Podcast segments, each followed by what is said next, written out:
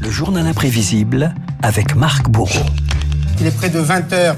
La France dirait oui au traité de Maastricht, 51%.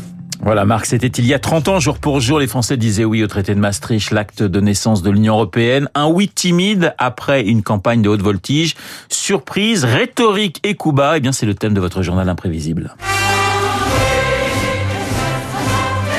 Et plus fort que l'eau de la joie, Renault, l'hymne de Maastricht, cette petite ville des Pays-Bas au cœur de toutes les attentions en plein hiver 92, après des mois de négociations à bâton rompu, voici l'heure des signatures entre les 12 pays de la communauté européenne. Terminer la CEE, e, place à l'Union. Un pavé de quelques 320 pages, ce traité vise à la mise en place d'une union économique, d'une monnaie unique et d'une politique susceptible de conduire à une défense commune européenne. Tu veux ou tu veux pas? Tu veux, c'est bien. Si tu veux pas. Seulement voilà, maintenant que le texte est signé, il faut le ratifier. Deux options pour François Mitterrand, le Parlement ou un redoutable référendum en pleine usure du pouvoir, en pleine guerre en ex-Yougoslavie. Et pourtant, le président de la République crée la surprise au mois de juin.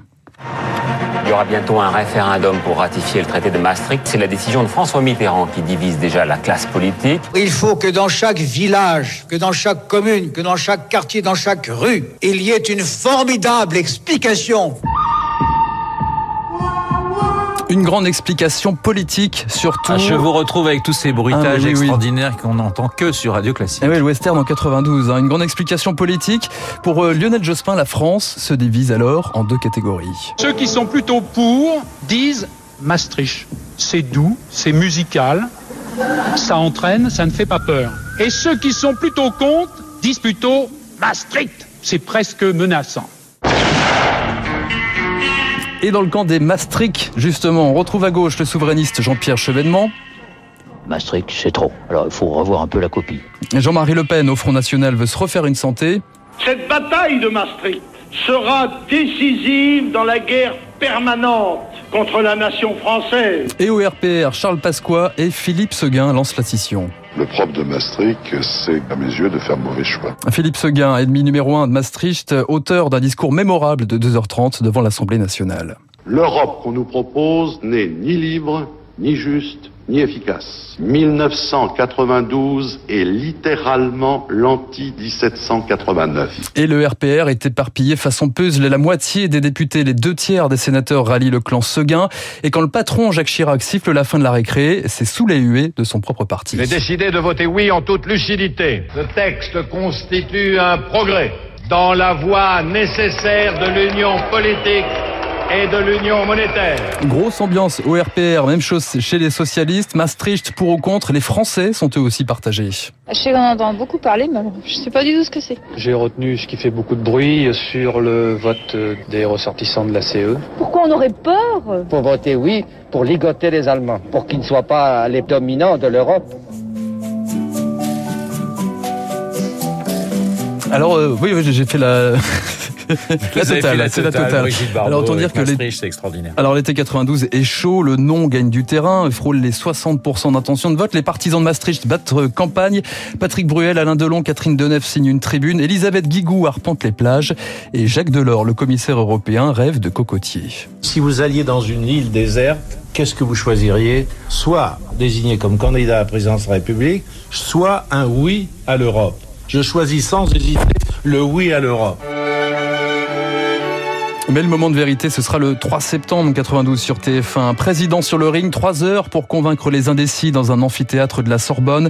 8 millions de Français devant leur téléviseur pour le grand oral de François Mitterrand. D'abord face en duplex avec Helmut Kohl. Je dirais même bonsoir au, chancelier Helmut Kohl. Oui, c'est la bonne. Bonsoir Helmut.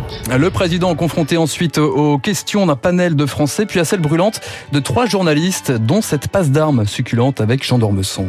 Je voudrais vous demander si l'idée ne vous est jamais venue de sacrifier votre carrière personnelle à une cause qui la dépasserait très loin. Ça m'est arrivé déjà. Eh bien, ce soir, ici, maintenant, j'ai parfaitement compris ce que vous vouliez me dire. En sorte qu'on me demande de partir en cas de oui et en cas de non.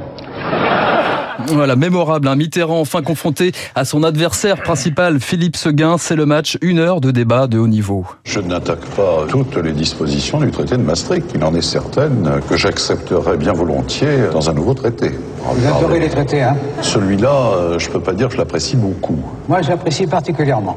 Le problème étant de savoir ce qu'en penseront les Français. Exactement. Ouais, le verbe est haut, le propos clair, dans une ambiance très particulière, comme se souviennent l'animateur et le concepteur de l'émission, Guillaume Durand et Étienne Moujotte. Je crois qu'ils avaient réclamé une coupure de pub. Elle a permis à François Mitterrand de prendre quelques minutes de repos. Seguin revient.